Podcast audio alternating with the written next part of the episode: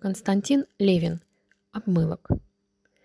Обмылок, обсевок, агарок, а все-таки в чем-то силен, и твердые губы дикарок умеет расплавливать он. Однажды, добравшись до сути, вполне оценив эту суть, он женщиной вертит и крутит. Уж ты ее не обессудь.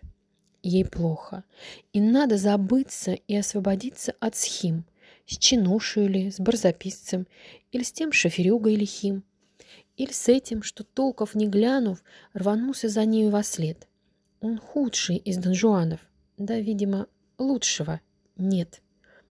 И вот уже дрогнули звенья. Холодный азарт игрока и скука, и жажда забвенья, и темное чудо греха.